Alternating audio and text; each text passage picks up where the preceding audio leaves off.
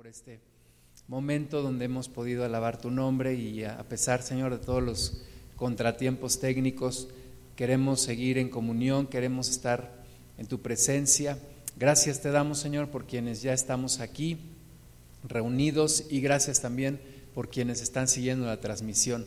Queremos pedirte, Padre, que tu reino siga estableciéndose en nuestras vidas, que tú tomes eh, nuestro corazón y pongas paz y pongas también ese enfoque para buscarte, esa hambre y esa sed de ti. Pedimos, Señor, que nos guíes a través de tu palabra y que tu nombre sea exaltado, que tu nombre sea engrandecido. En el nombre de Jesús. Amén. Pues vamos a, la palabra de nuestro Dios, allí en, en la carta segunda a los Corintios capítulo 1, versículos 3 y 4, ahí vamos a estar leyendo.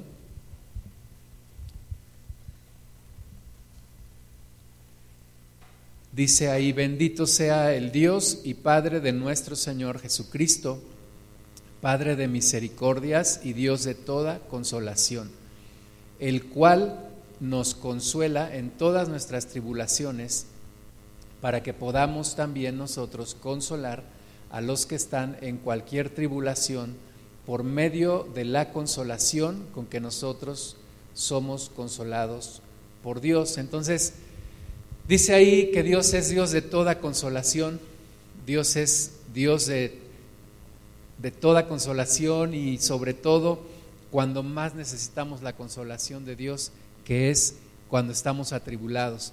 Bendito sea nuestro Padre, nuestro Dios, eh, Padre de nuestro Señor Jesucristo y Dios de toda consolación, Dios de toda misericordia, Padre de misericordias y Dios de toda consolación. Y Él está consolándonos en todo tiempo, Él conoce nuestras debilidades, Él conoce nuestras tribulaciones, Él no es ajeno a nuestros problemas, especialmente en estos días donde hemos estado pues pasando tribulaciones, sabemos la, la razón principal que estamos viviendo es esta pandemia que ya llevamos casi dos años, vamos para dos años y pues ha habido diferentes tipos de tribulaciones, quienes han tenido problemas en su trabajo, quienes han tenido problemas de salud, quienes han eh, visto a algún familiar partir con el Señor. Y en estos problemas, en medio de estas tribulaciones, es cuando necesitamos la consolación de Dios y saber y recordar que Dios es Dios de toda consolación, que Dios es Dios de toda paz, que Dios es Dios de misericordias y que Dios entiende lo que estamos lo que estamos pasando y que no es ajeno a lo que estamos viviendo y que él quiere bendecirnos y quiere consolarnos y quiere manifestar su misericordia. Es eh, cuando hay tribulación, cuando más Dios manifiesta su consolación, porque además es cuando más necesitamos esta consolación, este consuelo de parte de Dios. Y Él nos consuela para que dice ahí también nosotros podamos consolar a otros que están pasando también por tribulación. Dios al consolarnos a nosotros nos da la forma, nos da la capacidad para ayudar a otros también, para consolar a otras personas que también están atribuladas, porque pues no somos los únicos que estamos pasando por problemas, hay una gran cantidad de situaciones ahora, una gran cantidad de personas que necesitan consolación. Entonces, al tú acercarte a Dios y al tú recibir consolación, también estás capacitándote para poder consolar a otros, para poder llevar esas palabras de consuelo también a otras personas. Vamos a seguir leyendo en el versículo 5, dice, porque de la manera que abundan en nosotros las aflicciones de Cristo, así abunda también por el mismo Cristo nuestra consolación.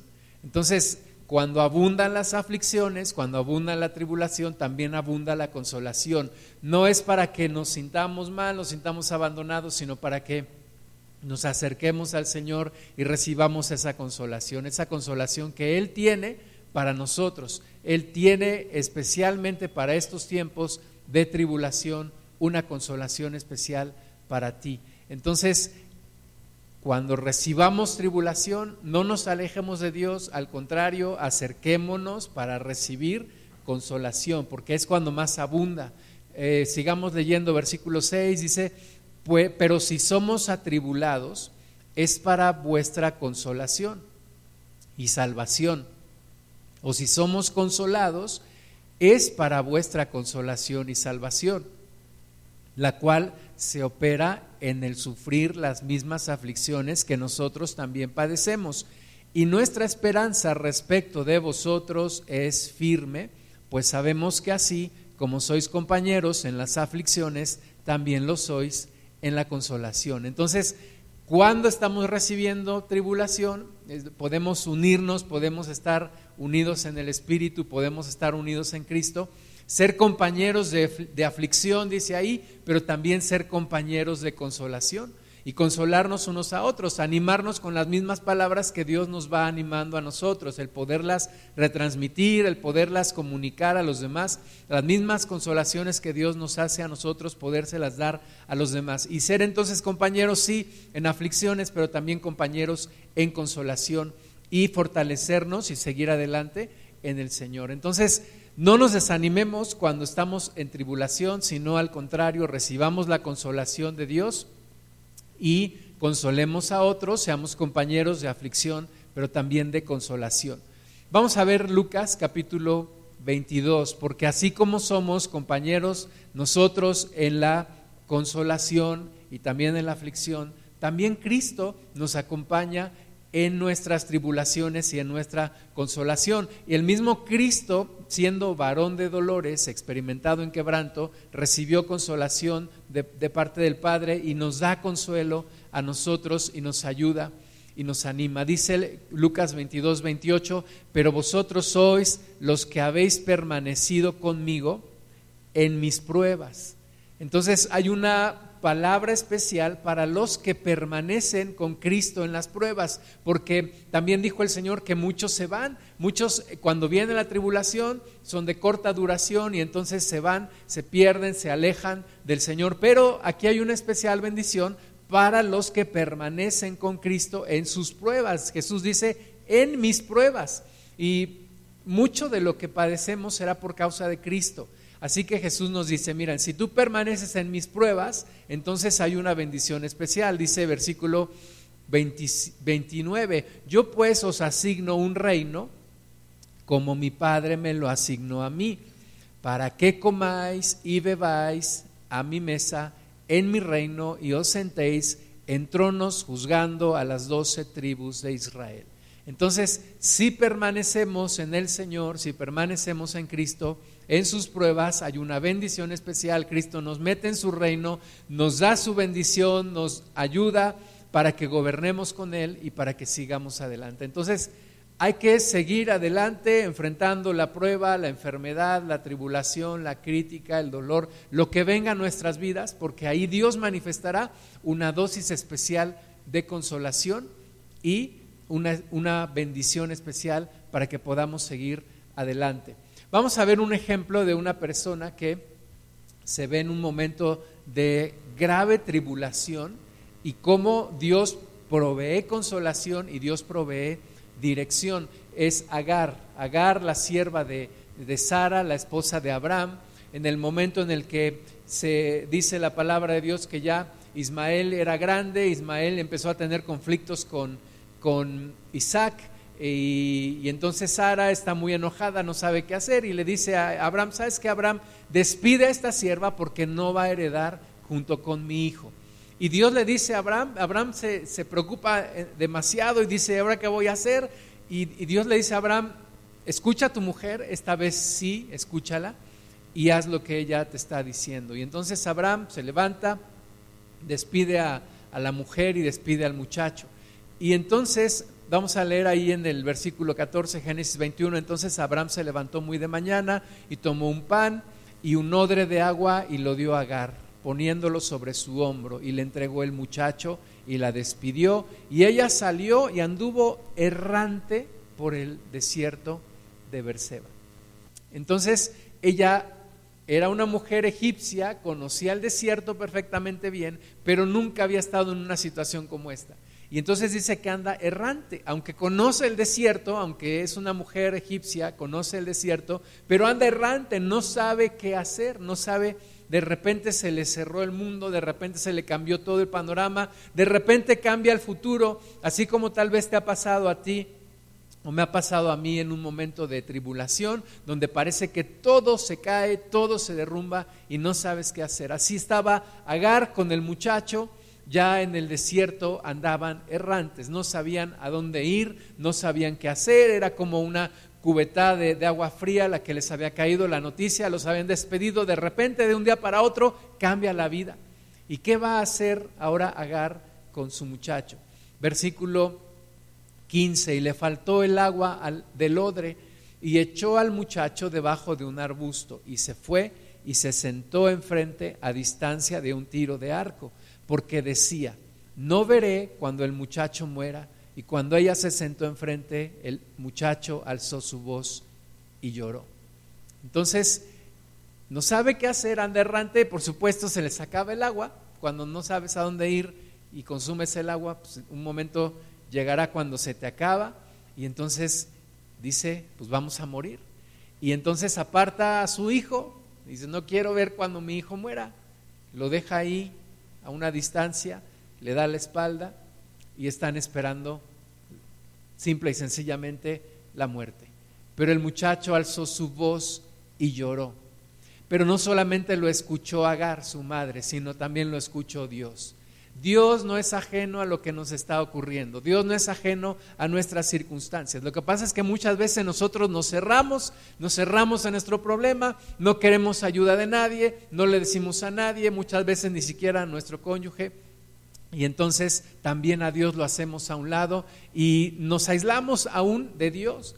Y creemos que ya no hay solución, creemos que Dios o no está interesado en nuestro problema o que Dios es ajeno o incluso pensamos que Dios nos está mandando ese problema.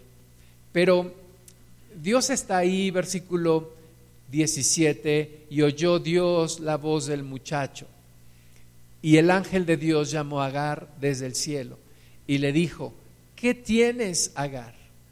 No temas, porque Dios ha oído la voz del muchacho en donde está levántate, alza al muchacho y sosténlo con tu mano, porque yo haré de él una gran nación. Entonces, Dios sí sabe lo que nos está ocurriendo, Dios sí conoce lo que nos está pasando, Dios no es ajeno a nuestros problemas, ahí está, Dios al pendiente de nuestra vida, está escuchando lo que está pasando, está viendo lo que está ocurriendo, tiene una solución al problema, solamente dejémoslo entrar. Solamente permitámosle que nos dé consuelo y que nos dé dirección. Ahí está Agar con su muchacho, solos en el desierto. Parece que nadie los está viendo, parece que van a morir, pero Dios hace la intervención. Y Dios le dice, ¿qué tienes? ¿Qué te pasa? Agar, reacciona. Dios está metiéndose en su vida una vez más y diciéndoles, hay una nueva oportunidad, hay un nuevo tiempo, es una nueva etapa pero ciertamente no los voy a dejar. Así que Dios bendice a esta mujer y bendice a su muchacho. Versículo 19, entonces Dios le abrió los ojos y vio una fuente de agua y fue y llenó el odre de agua y dio de beber al muchacho.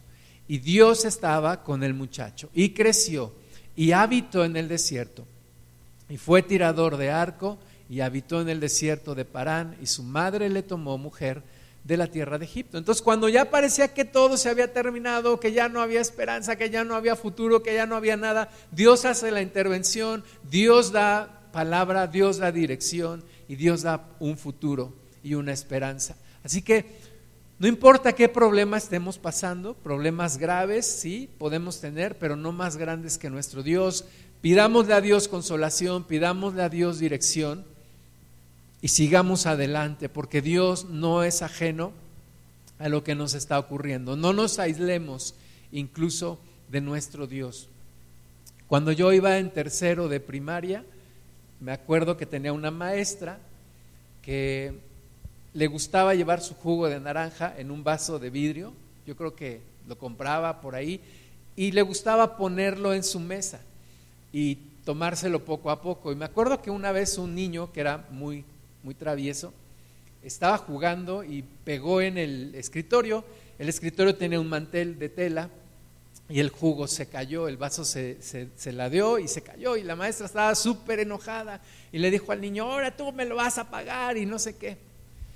Y entonces ese día pasó, no dije, ay, pues que nunca me pase, ¿no? Que le tire su jugo a la maestra porque me lo va a cobrar. Y un día yo llevo mi cuaderno para que me lo revise, muevo el mantel y tiro el jugo. Dije, oh Dios, no. Bueno, no dije, oh Dios, pero se me cerró el mundo. Yo tenía, estaba en tercero, yo entré a la primaria de cinco años, a lo mejor tenía ocho años, y se me cerró el mundo porque yo decía, no traigo dinero, eh, hice enojar a la maestra, tiré el jugo, ¿qué va a pasar? Me salí al recreo, todo triste, todo cabizbajo, pero en la misma escuela estaban mis dos hermanas y estaban mis dos primos. Y entonces me encontraron en el recreo todo cabizbajo, todo triste, casi llorando. Y me dijeron, ¿qué tienes? Y pues ya les platiqué. Y me dijeron, no te preocupes, ten dinero. Y me cooperaron y me dijeron, aquí está para que le compres su jugo a tu maestra.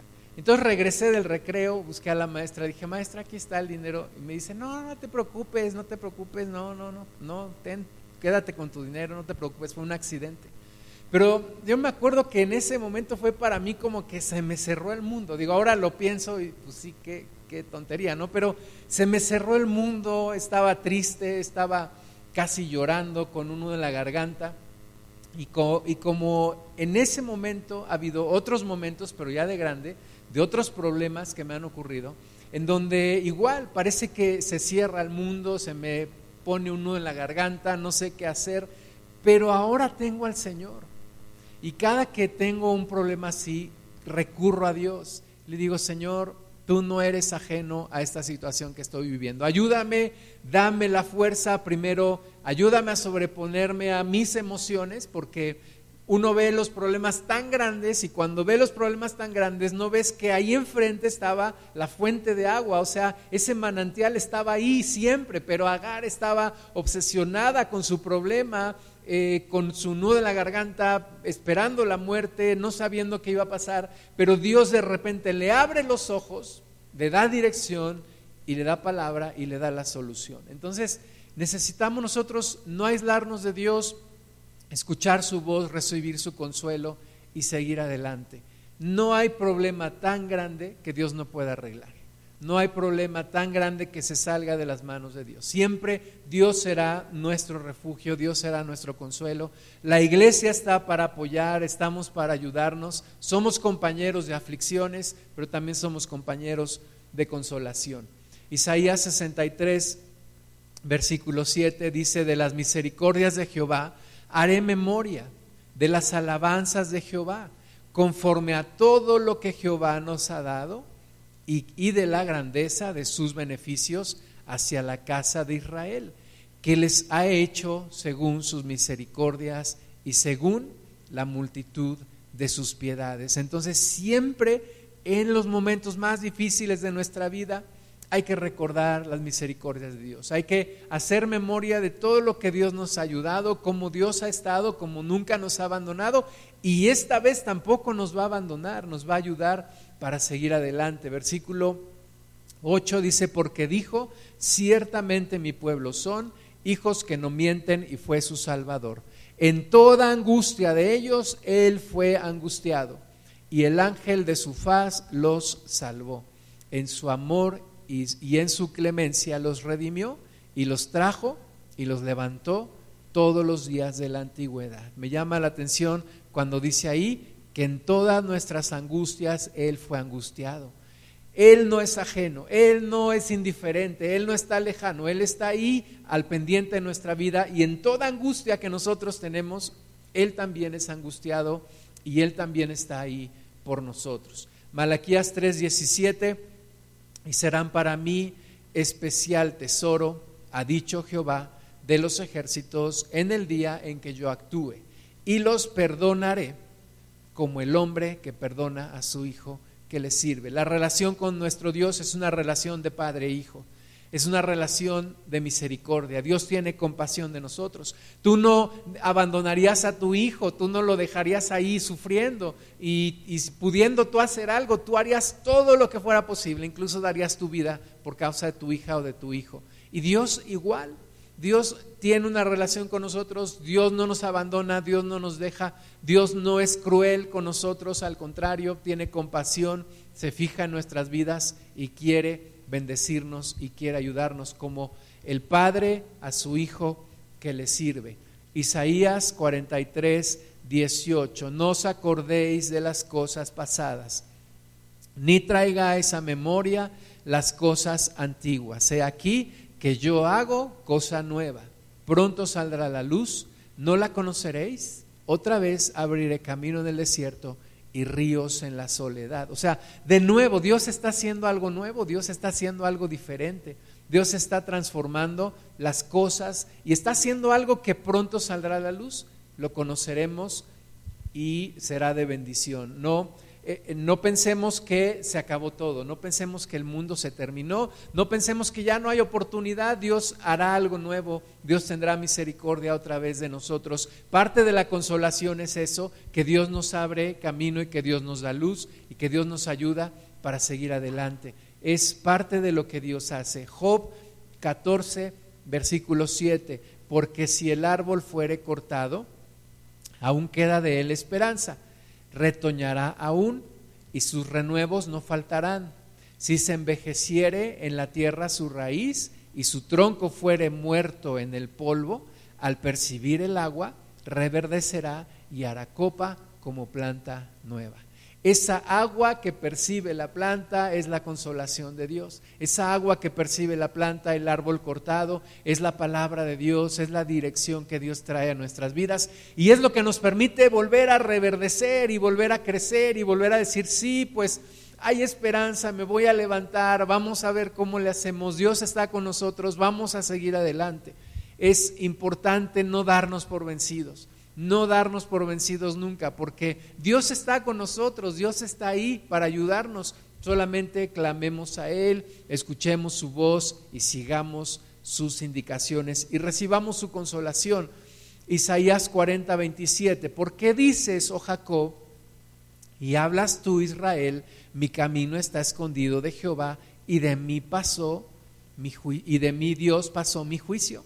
¿Por qué pensamos que Dios se olvidó de nosotros?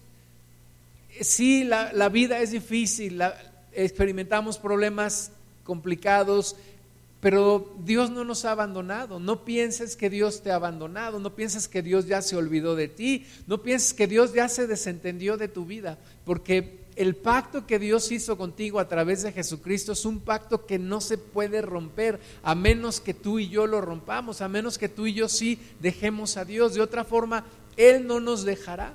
Entonces no pensemos que Él ya nos abandonó, no pensemos que Él ya se desentendió completamente de nosotros. Volvamos a creer, volvamos a acercarnos a Él, volvamos a permitirle que nos consuele, que nos ayude, que nos fortalezca, que Él nos lleve bajo sus alas y que Él siga dándonos palabras de esperanza y de consuelo. Isaías 40, 28, no ha sabido ¿No has oído que el Dios eterno es Jehová, el cual creó los confines de la tierra? No desfallece ni se fatiga con cansancio y su entendimiento no hay quien lo alcance. Entonces, no has sabido y no has oído, dice la palabra, no has, no has conocido que, que, el Dios eterno es Jehová, que Él creó los confines de la tierra, que Él no se cansa, que Él no se desfallece, que Él no se desanima, que Él no pasa por crisis, que Él no está nervioso, que en Él están todas las soluciones y todos los recursos. No se fatiga con cansancio y su entendimiento no hay quien lo alcance. Y la pregunta es si, no lo has sabido y no lo has oído. Muchas veces nuestra alma necesita volverlo a interiorizar y a recordar, si Dios está ahí, Dios no se desfallece, Dios no se cansa, Dios sigue allí, Dios está presente y Dios quiere ayudarme. Versículo 29, Él da esfuerzo al cansado y multiplica las fuerzas del que no tiene ningunas. Las matemáticas de Dios son diferentes porque en las matemáticas del hombre cero por cualquier número es cero, ¿no? Cero por un millón, cero. Cero por mil millones, cero. Cero por cualquier número, cero. Pero dice aquí que Dios multiplica las fuerzas del que no tiene ningunas. Para Dios cero por algo no es cero. Dios multiplica las fuerzas del que ya no tiene ninguna. Dios da la fuerza, Dios da el ánimo, Dios da esfuerzo alcanzado. Solo es cuestión de dejarlo, solo es cuestión de acercarse a Él. Versículo 30, los muchachos se fatigan y se cansan, los jóvenes flaquean y caen, pero los que esperan a Jehová tendrán nuevas fuerzas, levantarán alas como las águilas, correrán y no se cansarán, caminarán y no se fatigarán. Los que esperan a Jehová, dice allí. No solamente esperar en Dios, sino esperar a Dios, esperar a Dios. ¿Por qué esperar a Dios? Porque muchas veces nuestra urgencia es tal que decimos, ya Dios, ya, ya, yo te quiero aquí, yo quiero una solución inmediata.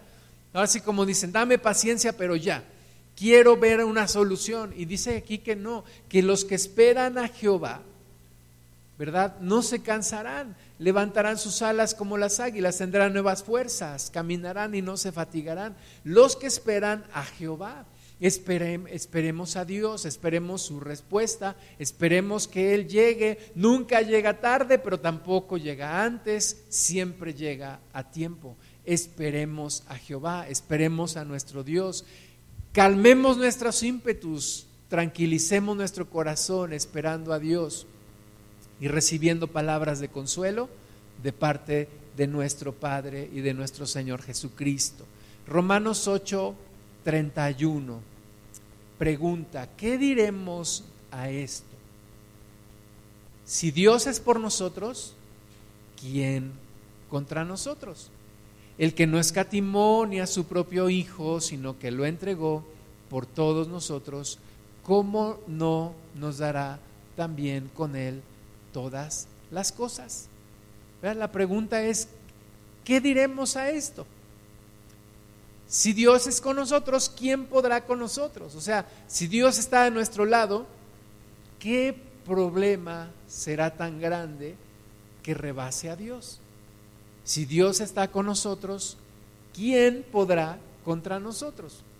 Esto a nivel de nuestra mente es fácil de entender, pero muchas veces nuestra alma no lo entiende, ¿verdad? Porque el problema es grande, las emociones están ahí a flor de piel y nosotros pensamos que todo esto ya rebasó nuestra capacidad y creemos que también rebasó la capacidad de Dios. Pero dice ahí que no, dice que si Dios es con nosotros, ¿quién podrá contra nosotros? Si el que eh, dio a su propio Hijo por nosotros, ¿cómo nos podrá negar algo si dio lo más valioso que él tenía, que es su Hijo? Sigue preguntando, versículo 33, ¿quién acusará a los escogidos de Dios? ¿Quién es el que justifica? ¿quién es el que condenará?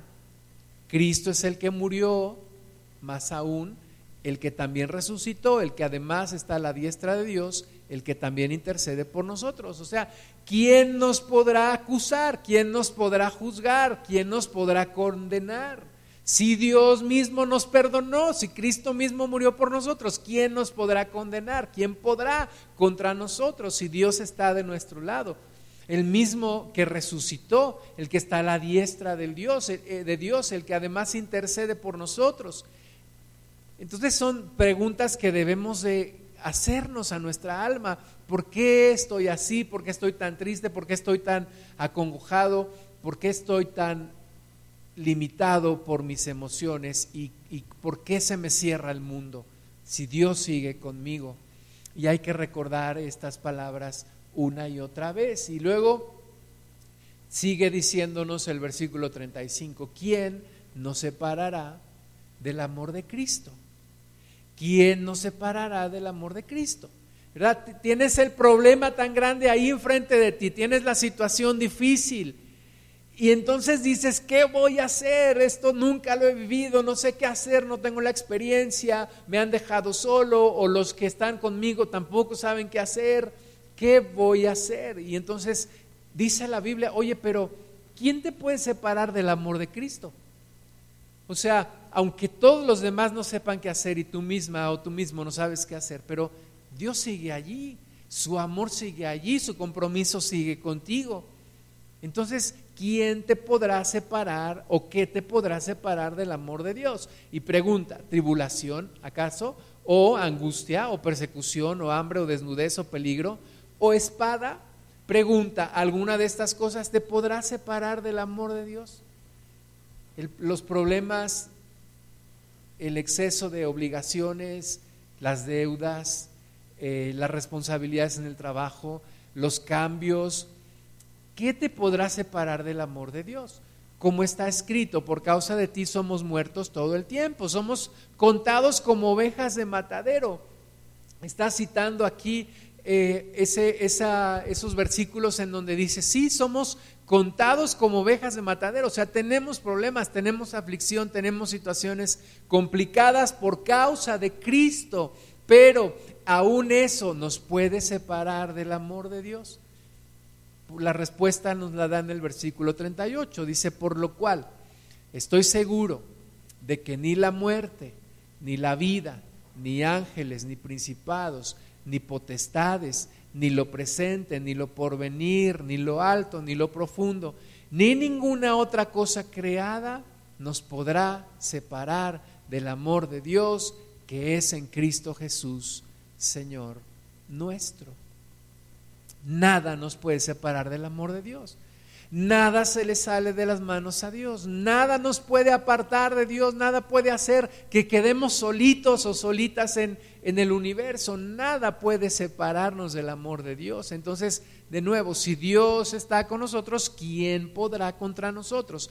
Esto yo sé que lo sabemos, pero necesitamos decírselo a nuestro corazón a nuestra alma. Y por eso dice la Biblia que la fe es por el oír y por el oír la palabra de Dios. Entonces necesitamos escuchar estas palabras, necesitamos interiorizarlas, necesitamos creerlas. Nuestro futuro está en las manos de Dios, no vamos solos contra el mundo, no estamos solos en medio de un desierto, Dios está con nosotros, Dios nos va a ayudar, aun cuando ya estemos desfalleciendo, cuando ya no sepamos qué hacer, cuando ya hemos tirado la toalla, Dios nos va a levantar y nos va a animar y nos va a ayudar para seguir adelante. Filipenses 2, 1. Por tanto, si hay alguna consolación en Cristo, si algún consuelo de amor, si alguna comunión del Espíritu, si algún afecto entrañable, si alguna misericordia, completad mi gozo sintiendo lo mismo, teniendo el mismo amor, unánimes sintiendo una misma cosa. Entonces, ahí está el consuelo, la comunión del Espíritu. Necesitamos no perder esa comunión del Espíritu, no perder esa consolación de parte de Dios, no perder ese afecto entrañable, la misericordia de Dios. Y, y, sintiendo todos lo mismo y estando todos en lo mismo. Otra vez, compañeros de aflicción y compañeros de consolación en nuestro Dios siguiendo adelante siempre en Cristo, siempre en nuestro Señor. Juan 16, 33, estas cosas os he hablado para que en mí tengáis paz. En el mundo tendréis aflicción, pero confiad, yo he vencido al mundo. Está hablando nuestro Señor, nos está diciendo todo esto, se los he dicho para que tengan paz para que estén tranquilos, para que estén confiados. Y de una vez les digo, tendrán aflicción, sí, ya lo saben, seguirán teniendo aflicción, pero confíen. Yo he vencido al mundo, dice el Señor. Y, esa es nuestra confianza y esa es nuestra consolación y esa es nuestra paz. El Señor está con nosotros. El Señor no nos dejará, no nos abandonará. Por algo quedó escrito ahí, en el mundo tendremos aflicción, pero confiemos, Cristo ya venció al mundo. Mateo 28 del 18 al 20, algunos conocen esta enseñanza como la enseñanza de los cuatro todos. Los cuatro todos, dice, y Jesús se acercó y, les habló diciendo, toda potestad me es dada en el cielo y en la tierra. Por tanto, id y haced discípulos a todas las naciones bautizándolos en el nombre del Padre y del Hijo y del Espíritu Santo, enseñándoles que guarden todas las cosas que os he mandado, y aquí yo estoy con vosotros todos los días hasta el fin del mundo. Amén. los cuatro todos, Cristo dice, toda potestad se me dio en los cielos y en la tierra, ahora yo los mando a todas las naciones para que enseñen todas las cosas que yo les he mandado y yo estoy con ustedes todos los días hasta el fin del mundo. Y enfoquémonos en la última parte. Dios está con nosotros, Jesús está con nosotros todos los días hasta el fin del mundo. Absolutamente todos los días estará nuestro Señor con nosotros. Así que ahí está nuestro ánimo, ahí está nuestra consolación, ahí está nuestra confianza. Jesús no nos va a dejar, no nos va a abandonar, Él no se va a desentender, eh, a Él no lo van a rebasar los problemas, Él va a estar con nosotros, Él es fiel y verdadero, ese es su nombre y Él nunca nos va a abandonar. Isaías 66, versículos de 12, del 12 al 14, porque así dice Jehová He aquí que yo extiendo sobre ella paz como un río, y la gloria de las naciones como torrente que se desborda.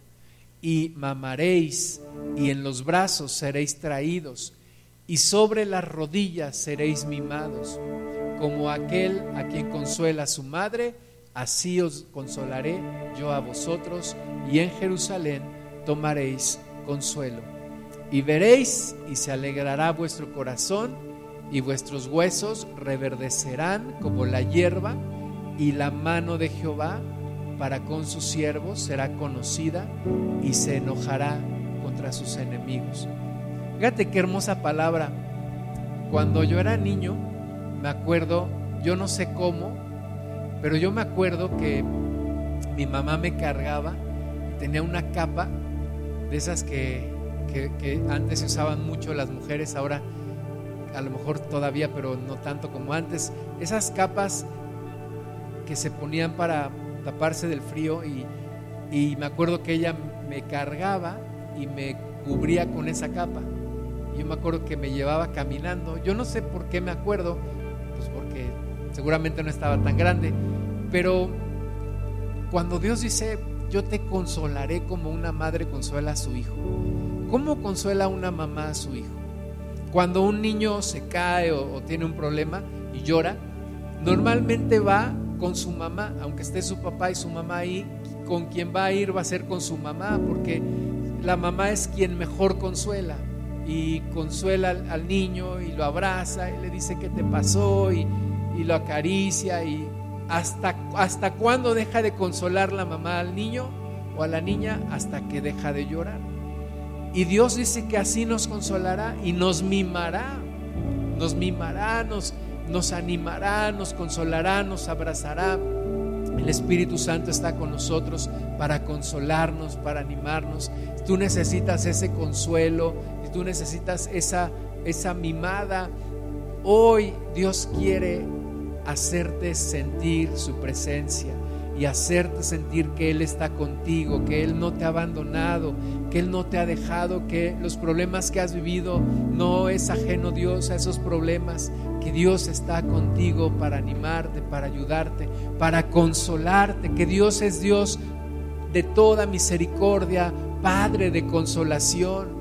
Él sabe consolarnos mejor que una mamá. Él sabe cómo animarnos y cómo ayudarnos. Y entonces dice que nuestros huesos reverdecerán como la hierba. El dolor de huesos es algo terrible ¿eh? y cuando la persona está enferma de sus huesos es algo duro. Pero Dios a través de su palabra hará reverdecer nuestros huesos, fortalecerá nuestros músculos y animará nuestra alma. Es como un caldito de pollo para el alma, dice un libro. Caldo de pollo para el alma. Es el ánimo que trae Dios, la fortaleza que trae nuestro Señor. Solo necesitas permitírselo, dejarlo. Filipenses 4:7 y la paz de Dios que sobrepasa todo entendimiento guardará vuestros corazones y vuestros pensamientos en Cristo Jesús. Es una vez que Dios trae su consuelo y que Dios trae su paz, allí serás guardado en tus pensamientos, allí serás fortalecido. Vamos a hacer una oración. quienes estamos aquí en el templo vamos a ponernos de pie. Quienes si estás en tu casa también ponte de pie y cierra tus ojos un momento y vamos a recibir esa consolación. Levanta tus manos y recibe ese consuelo y recibe ese abrazo de parte de Dios. Y deja que Dios hable a lo más profundo de tu corazón y te explique que Él no te ha abandonado, que Él no te ha dejado, que Él no te ha abandonado, que Él ha estado contigo en la angustia y que la angustia que tú has tenido, Él mismo la ha sentido y Él está contigo ahí para ayudarte, para fortalecerte, para consolarte. Padre, te damos gracias que tú eres Dios de toda misericordia y Padre de toda consolación. Tú nos das consuelo, tú nos das ánimo para seguir adelante. Señor, cuando nuestra alma necesita ser consolada, necesita ser mimada, necesita ser fortalecida, a veces, Señor, antes de recibir una dirección, tú nos das el consuelo, porque es lo que necesitamos. Antes de que nos des una solución, tú nos das el consuelo para volver a creer, para volver a animarnos, para volver a fortalecernos. Y Señor, oramos que así sea.